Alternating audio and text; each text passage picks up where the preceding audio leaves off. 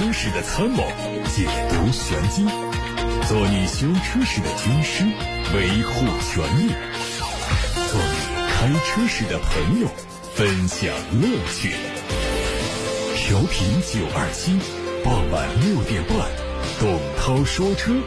只和车友在一起。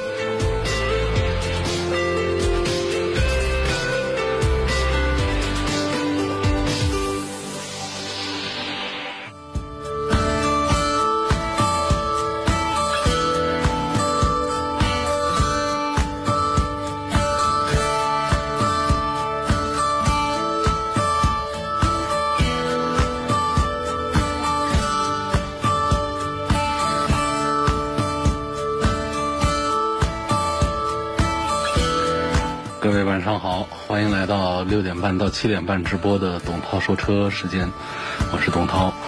节目正在通过调频九二七的电波直播，同时也通过蜻蜓和喜马拉雅直播。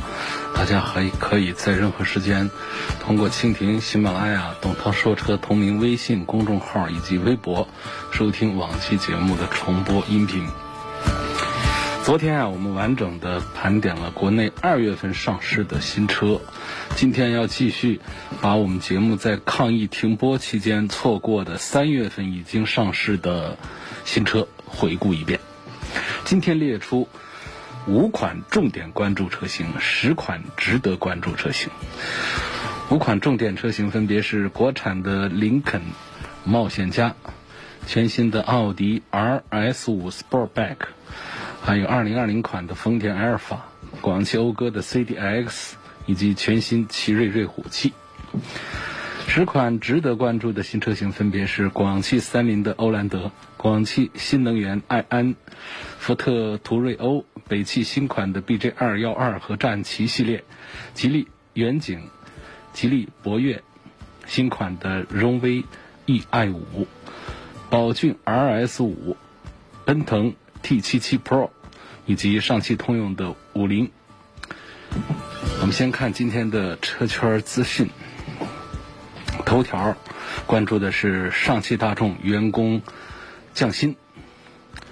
进入二零二零年，汽车行业因疫情的持续影响，遭受了前所未有的灾难。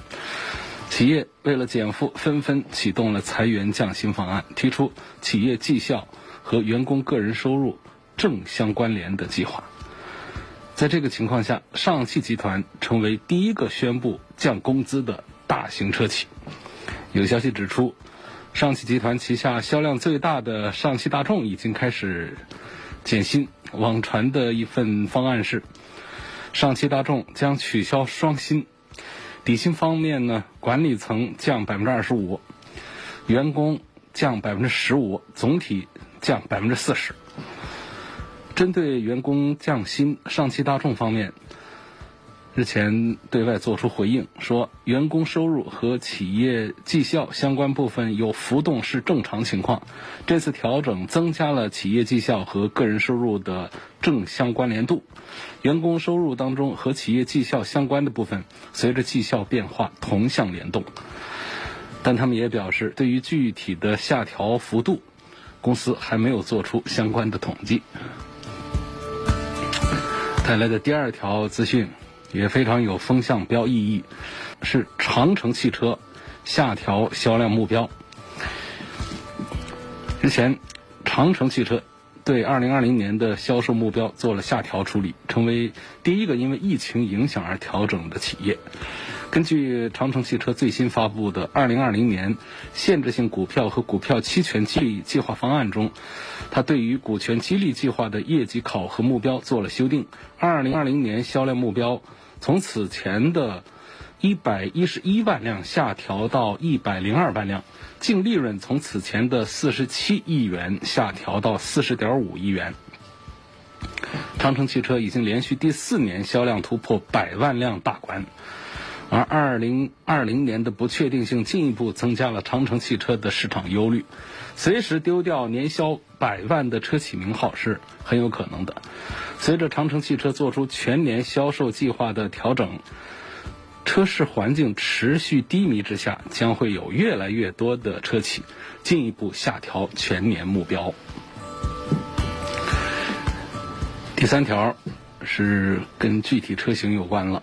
北京奔驰的 GLB 四驱版的申报图已经曝光了，它仍然和现款车型保持一致，采用镂空设计的银色双横幅式格栅，同风格的前包围下护板以及尺寸较小的雾灯区域装饰。车身的侧面看到，它的车顶线条很平直，和几乎垂直的尾窗搭配，有助于提供更宽敞的车内空间。配置方面，根据配置表可以看到，差异。在于散热格栅、前大灯、行李架、侧裙、前后摄像头、轮毂等款式有不同。在动力方面呢，仍然是满足国六排放的 1.3T 发动机，配备四驱。第四条资讯就很八卦，贾跃亭回应亲哥巨额索赔。最近，贾跃亭债务处理小组在他的官方微博上发布了一条声明，说日前基于对贾跃亭先生。破产重组披露声明中相关信息的错误解读，某自媒体针对贾跃亭先生家人对贾跃亭先生的债权申报情况进行了质疑，特此回应。某自媒体发布了一篇文章，说贾跃亭摆脱老赖的一盘大棋，前妻亲哥索赔近百亿。文中分析贾跃亭妻子甘薇突然要求离婚分。财产四十个亿，亲哥哥贾跃民又来索赔五十七亿，亲姐姐贾跃芳也要索赔三点五亿。文章说，这是祝贾跃亭破产重组成功，帮助他脱身老赖的一盘大棋。对此，贾跃亭债务处理小组解释说，贾跃民真正对贾跃亭的债权是一亿多美金。和去年十月份提交的债权本金完全一致，其余六亿多美金只是贾跃民和贾跃亭对其他债权人的联合担保，并不是针对贾跃亭的债权。因此，这六亿多美金部分既不会从信托额度里分到偿债额度，也不会在投票中产生任何影响。接下来关注的是。领克零五时间限量版官图发布。领克官方日前正式发布了领克零五时间限量版的官图，它基于领克零五顶配版打造，未来将限量只卖一千零五台。三月十八号，今天上午十点钟开始预约，三月二十八号十八点零五分开始抢订。未来官方还将公布一千零五位车主的专属限量权益。作为领克零五推出的第一款限量版，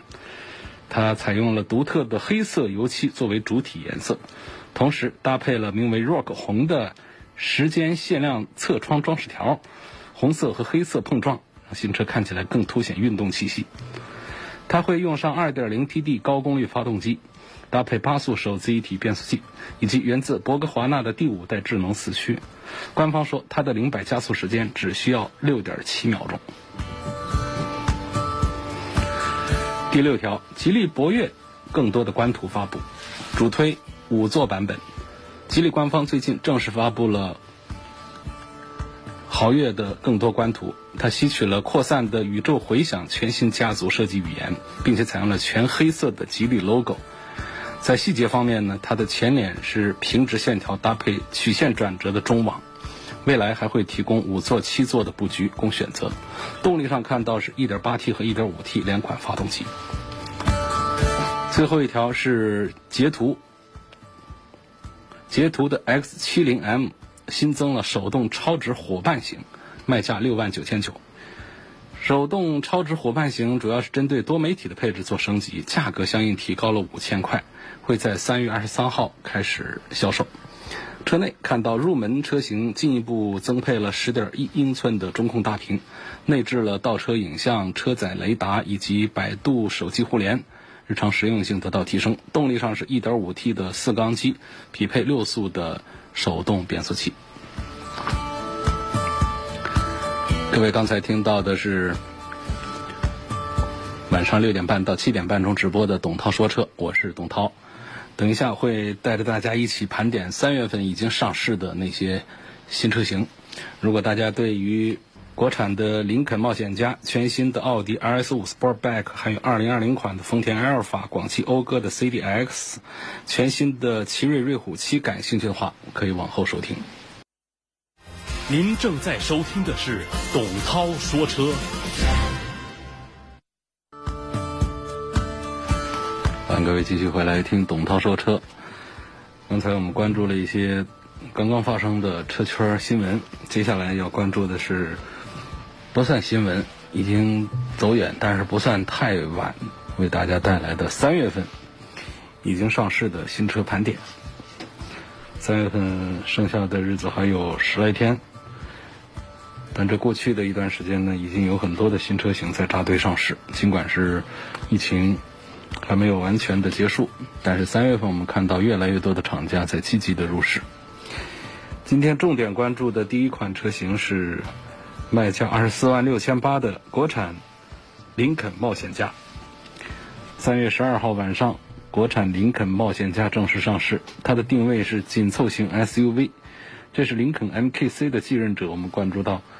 过去林肯家的车呢，喜欢用英文字母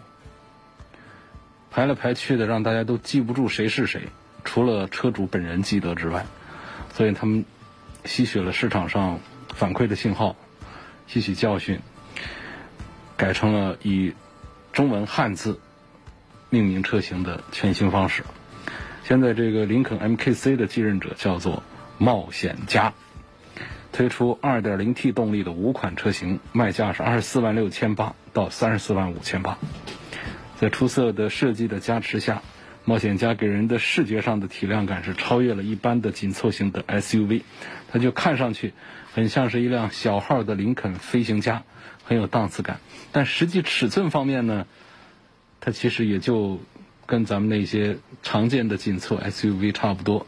跟什么途观 L 啊，跟咱们的 CRV 啊这些车都差不多大小，稍大那么尺寸上一点点。但实际上看起来它就会很胖很大，就是它的尺寸相对。原来的林肯 MKC 稍稍有所提升，但是视觉效果是很有档次感。它的实际车长是四米六一五，车宽是一米八八七，轴距是两米七一一。尽管这个冒险家是林肯 SUV 家族的入门车型，但是它在内饰豪华感的营造上也是并不含糊。可以看到，黑色和棕色这样的一个双色配色，再加上真皮。钢琴烤漆的装饰板、木纹的装饰板、镀铬的装饰板以及皮质缝线等等多种材料组合，就带来非常强烈的档次感。还得益于电子换挡机构的采用，这车的中控台的下方区域都采用悬浮设计，带来更大的储物空间，也进一步提升了它的实用性，看上去也是比较独特。冒险家呢，它只是看起来大，实际乘坐空间呢，还是一个紧凑型 SUV 的水平。好在它的第二排座椅支持前后滑动，另外值得点赞的就是它的第二排座椅还支持四六比例的分割放倒、分割靠背角度调节以及分割前后滑动调节，这个空间的灵活性和舒适性就得到了提升。冒险家的后备箱的容积是很大的啊，呃，我们常见的紧凑型 SUV 呢是围绕着五百升左右在打转。呃，有四百多升的，有五百多升的，然后这个冒险家呢是顶着上限来了。作为一个车长只有四米六的一个 SUV 呢，它的常规状态下的后备箱的容积就有五百九十四升，这是很大的啊，并且它的空间还比较规整，这就意味着它的装载能力在同容量之下，规整的，它能装的东西要更大一号，更多一些。动力方面，冒险家全系用 2.0T 的四缸发动机，最大功率245匹马力，峰值扭矩是390牛米，这数据看起来特别牛。但是呢，美系车一向是不大爱、不大会把它的动力在车轮子上发挥到极致，它一路上丢的还是比较多。幸亏它的储备比较大，所以丢完了之后，配上八速的手自一体变速箱之后，顶配的。零到一百的加速时间是七点一四秒钟，官方的数据。一般来说呢，实测的数据还会比它再少一点吧。嗯。那么此前林肯官方曾经宣布，它将在三年之内投产三款国产车，来丰富国产阵营的产品序列。林肯的第一款国产车型，这就是冒险家，这是林肯国产化的第一枪。它标志着林肯在中国的战略有了新的变化，也承载着林肯接下来在中国的发展阶段。就这个产品力和定价而言，大家还记得刚刚已经播报过了，它的价格二十四万多，这样的一个起步价格，呃，应该还是有一些爆款的潜力的。伴随着林肯一直所重视的客户关怀服务，相信林肯的冒险家也会帮着这个林肯更稳健的走向更高的业绩。重点关注的第二台车是卖价八十四万六千八的全新奥迪 RS 五 Sportback。全新的 RS 五 Sportback 售价八十四万六千八，动力是二点九升的双涡轮增压 V 六。大家一看这个排量值二点九，就对它很熟了。这是大众家族的最新的这个双涡轮 V 六增压发动机。那么老一点的是三点零 T 的，包括我们在保时捷上。啊，帕拉梅拉上都可以看到老的 3.0T，新的 2.9T，2.9T 排量还小一点，卖价还要高一些，它的这个提速的实际的零百值要更漂亮一些，但是呢，实际驾驶的感受呢，它的中低转速的扭矩并不好，就是中低转速会觉得油门比较重，提速比较憨，似乎不如3.0的那么轻快，但是它的最终的绝对力量是要比3.0的更大的，它是全新设计的一台发动机了，它的最大功率有450匹马力，前脸、后尾和内饰的设计都跟酷配版是一样的，侧面呢虽然是四门的设计，但同样是有流畅而修长的曲线。同时，相比酷配车型，内部空间也更加的宽敞实用。它的大尺寸的轮毂、标志性的银色的外后视镜，也都是新车的运动化气息表现。这台车的零百加速时间会在四秒钟以内，这已经是达到了超跑的水平了。奥迪 RS5 Sportback 售价八十四万六千八。重点关注的第三台车是卖价八十一万九的二零二零款的丰田埃尔法，就是那个加价神车，这加价三十万四十万不稀奇的那个丰田的进口 MPV，它叫埃尔法。二零二零款的丰田埃尔法双擎相比一九款配置上略有上升，那售价呢是涨了一万四，它的官价区间是八十一万九到八十七万元。但是这个价格，呃，一般人是买不到的。根据官方发布的配置信息来看，2020款的阿尔法双擎针对配置做了一些升级，比如说中控触摸屏从八寸升到了十点五英寸，同时内部还加入了百度的 CarLife 手机互联功能。与此同时，它还配备了丰田的智行互联系统，可以提供一些紧急救援、道路救援的服务。遇到紧急的情况啊，驾乘人员只需要。按下车内的 SOS 按钮，就可以呼叫到丰田智行互联服务中心，再根据情况联系到当地就近的经销商、公共救援机构或者是保险公司，来保障驾乘的安全。动力上，这个双擎的埃尔法用的是2.5升的混合动力系统，然后呢是由这个2.5升的阿特金森循环自然吸气发动机和电动机构成的。那么这样一个组合的话，相比一九款，在最大的综合功率上是小幅提升，工信部的综合油耗没有变化。那么再啰嗦一句，这个二点五升的双擎发动机呢，也就是最近一段时间大家关注比较多的机油增多和机油乳化的那个发动机。重点关注的第四台车是卖价二十四万六千八的广汽讴歌 CDX 新增车型，它新增的是一点五 T 的两驱畅享 Plus 版，官方价格二十三万六千八。那么它在原来的入门配置的畅享版基础上是增加了倒车雷达、四个探头，倒车联动式的后挡风玻璃雨刮器，车门下的镀铬装饰条，仿皮座椅，还有行李箱的十二伏的电源接口等等，并且在油漆方面加了珍珠白。动力是 1.5T，最大功率182匹，峰值扭矩240，配八速的双离合变速箱。这个车还带上了 ADS 全时自适应减震系统。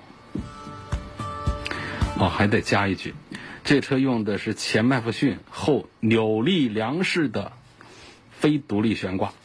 广汽讴歌的 CDX 新增了一款 1.5T 的两驱畅享 Plus 版。少少的加了几个没多大用的配置，官方指导价二十三万六千八。重点关注的第五台车呢是由内至到外是彻底革新的奇瑞全新瑞虎七，卖价七万九千九起。这车是三月九号上市的，它提供了瑞虎七和瑞虎七 Pro 两个版本。瑞虎七用的是 1.5T 加 CVT 或者是六速手动的动力，Pro 版本搭载的是 1.6T 加七速双离合的动力。根据配置的不同，九款车的正式售价七万九千九到十四万一千九。全新瑞虎七的外观造型和老款车型在风格上有很大的变化。前脸是官方称之为日耀星河的全新家族风格，然后大开口的进气格栅内部是。横矩阵式的镀铬装饰条，全系标配 LED 大灯。尺寸方面，长四米五，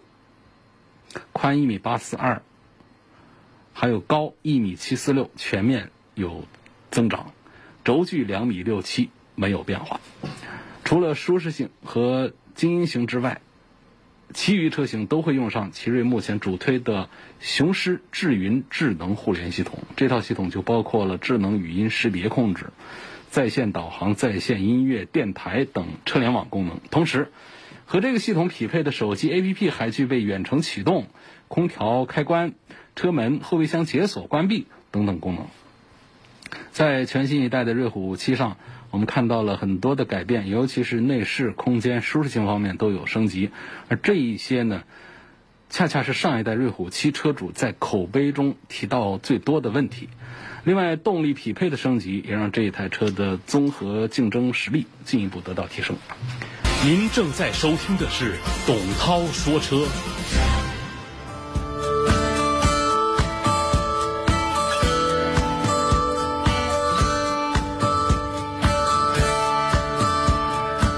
我是董涛，欢迎继续回来听董涛说车。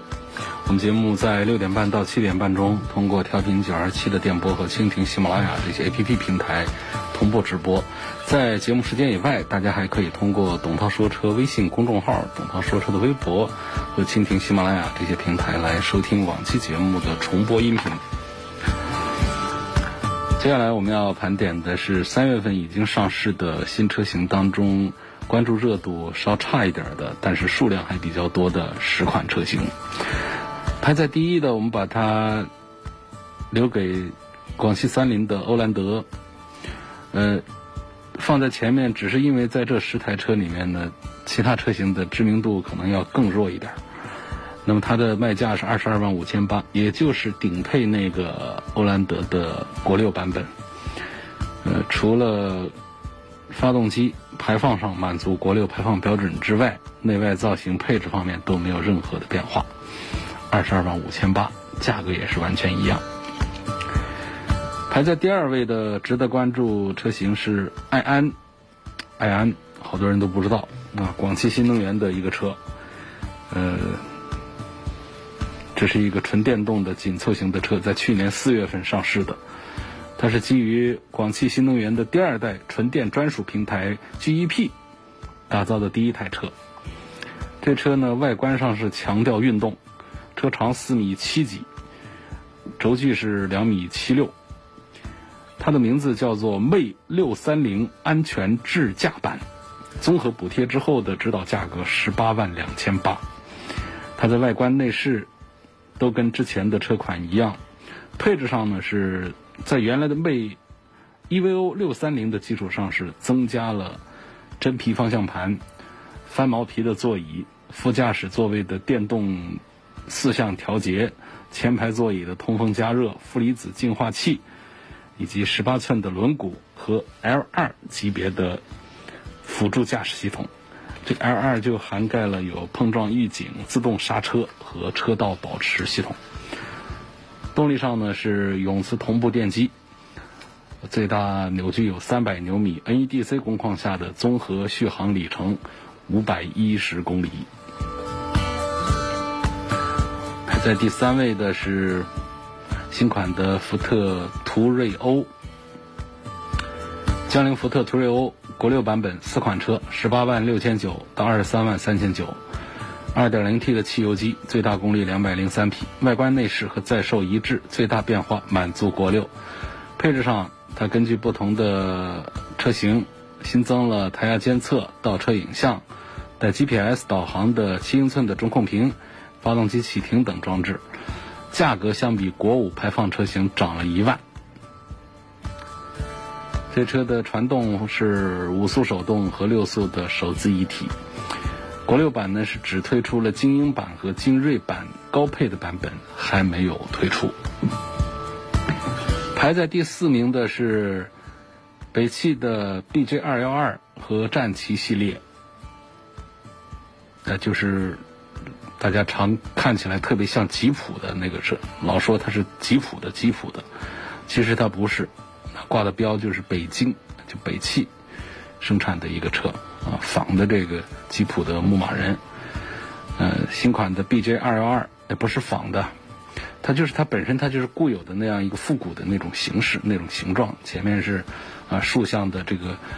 格栅进气孔，再加上两个圆灯，就看起来特别的呃这个有越野的感觉。那么新款的 BJ 二幺二呢，售价七万七千七，那新款的战旗系列呢是八万二到九万四。这次上市的仍然是国六排放，BJ 二幺二的两款的区别只在车门的形状，相比去年六月份上的这个老款，它增配了主驾驶安全带未系提醒、前排的中央扶手、转向辅助灯、大灯高度调节、副驾驶化妆镜，同时它的油箱容积是增加到了七十五升，嗯它的整车质保是改成了两年或者是五万公里。新款战旗系列的变化跟这个新款的 BJ 二幺二是一样的，同样是增配了主驾驶安全带未系提醒、前排中央扶手、转向辅助灯、大灯高度调节、副驾驶座位的化妆镜，并且把油箱的容积增加到了七十五升，整车的质保也改成了两年或五万公里。现在一般来说啊，都会说是两年甚至三年，或者说六万公里甚至十万公里。呃，从这个北汽的这两个车的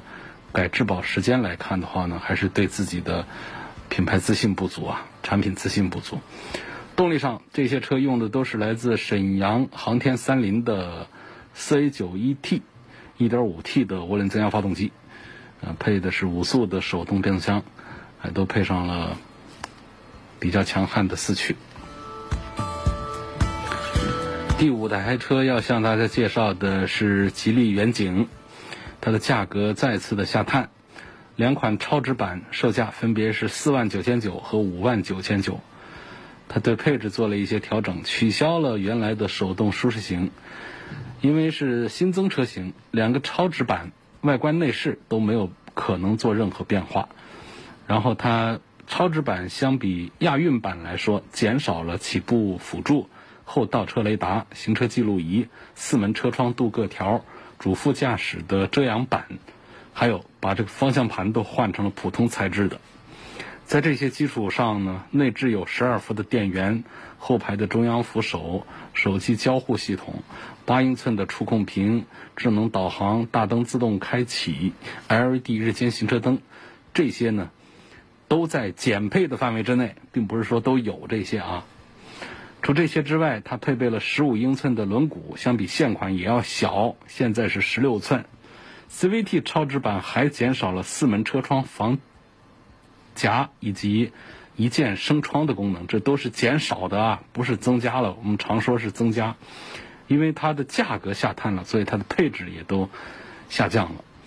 动力仍然是1.5升的自然吸气发动机，配的是 CVT 变速箱或者是五速的手动挡，然后它满足国六的排放标准。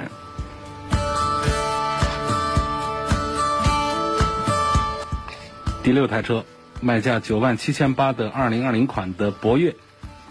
新增了一个配置，1.8T 的手动精英版，卖价九万七千八。这次上市的新车型，它是基于 1.8T 和六速的手动变速箱的车型打造的，所以相较于现在的智雅版呢，配置上有一些变化，价格下降两千块。相较于 1.8T 的手动版，精英车型是减少了全景天窗的选配，还有陡坡缓降系统、后倒车雷达以及运动经济驾驶模式的选择都是没有了。同时也把 USB 的接口减少到了一个。但这一次上市的精英车型标配了极客智能生态系统，这个配置在智雅版上曾经是选配。第七台车是新款的荣威 eI 五，补贴之后卖十三万零八到十六万零八，总共有四款车型。这个价格相比老款是涨了两千，配置上也有一些变化，外观内饰都没有变化。呃，它标配了 LED 大灯和胎压监测，减配了热泵空调。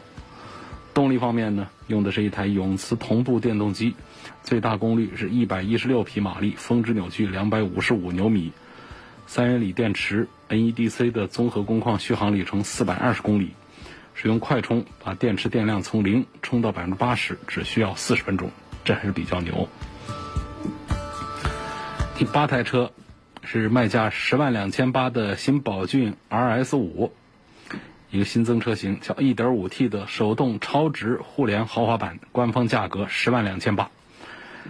这个车呢是 RS 车系当中除最低配车型之外的第二款手动挡。相比 1.5T 的手动超级互联版，它在外部配置上增加了 LED 日间行车灯、车顶行李架和 LED 尾灯。在内部配置上，相比售价九万七千八的 1.5T 手动超级互联版，它进一步的升级了四项调节的真皮多功能方向盘、皮质座椅、手动的防眩目内后视镜。定速巡航，七英寸的仪表盘液晶显示屏，前排侧气囊、倒车雷达、外后视镜加热、驾驶员车窗的一键升降、智能钥匙、无钥匙进入、一键启动等等。那么价格相应涨了五千块，所以这个性价比看起来还是比较突出的。刚才念了那么多的配置，其实在成本上讲是接近五千块的。所以厂家在这个项目上实际上虽然是涨价五千块钱，但实际上是并没有。赚大家多少钱？动力方面，它继续用 1.5T 的直列四缸发动机，匹配的是六速的手动变速箱，满足国六排放标准。第九台车是奔腾 T77 Pro，三月七号晚上，一汽奔腾 T77 Pro 上市。它是一点五 T 的动力版本，五款车的卖价十万五千八到十三万八千八。作为新增车型呢，它的外观和在卖的 1.2T 没有差异。1.5T 的发动机的最大功率169匹马力，满足国六排放标准。传动系统是六速手动挡，或者是七速的双离合变速箱。奔腾 T77 呢，还有两款先于它上市的姊妹车型，分别是同为一汽集团旗下的一汽吉林森雅 R9 和天津的一汽骏派 D80。呃，森雅的 R 九呢，只提供 1.2T，骏派的 D80 已经停止销售。那总之呢，这几这这两个车啊，这骏派 D80 啊，什么森雅这些牌子，我都不建议、不推荐大家买。现在车市呃风雨凋零，这确实是非常难过的一个关口。我们正常的这些日常的销售还很不错的企业，都觉得日子难过。那么这些几乎卖不动的，平常都卖不动的，这个疫情过后啊，这个企业就更难以生存，所以这些产品我们都不推荐大家买。奔腾的 T77 的竞争对手是长安的 CS75 Plus，比亚迪宋 Pro。那在只有 1.2T 车型的时候呢，奔腾的 T77 靠着它出色的设计、丰富的配置，还有同级别当中独有的全息投影、呃语音助手等等亮点，也是让很多消费者下单买它，取得了不错的销售成绩。2020年元月份，奔腾 T77 的终端上显量有3600多辆。这数量上啊，虽然说没有办法跟同级热门的哈弗 H6 啊、长安的 CS5。啊，相提并论，但是它已经超越了很多知名的产品，超越了魏 VV 五，超越了领克零一，超越了吉利星越，超越了名爵 HS，所以它也是有值得肯定的地方的。所以我们相信呢，呃，在过去一点二 T 的基础上，这次又带来这个呃一点五 T，带来一点五 T 的 Pro，我们觉得它应该会进一步的帮助奔腾 T 七七。获得更多消费者的青睐。如果没有太听清楚的话，我们把它的价格再报一遍：1.5T 版本的奔腾 T77 Pro，五款车型的价格区间是十万五千八到十三万八千八。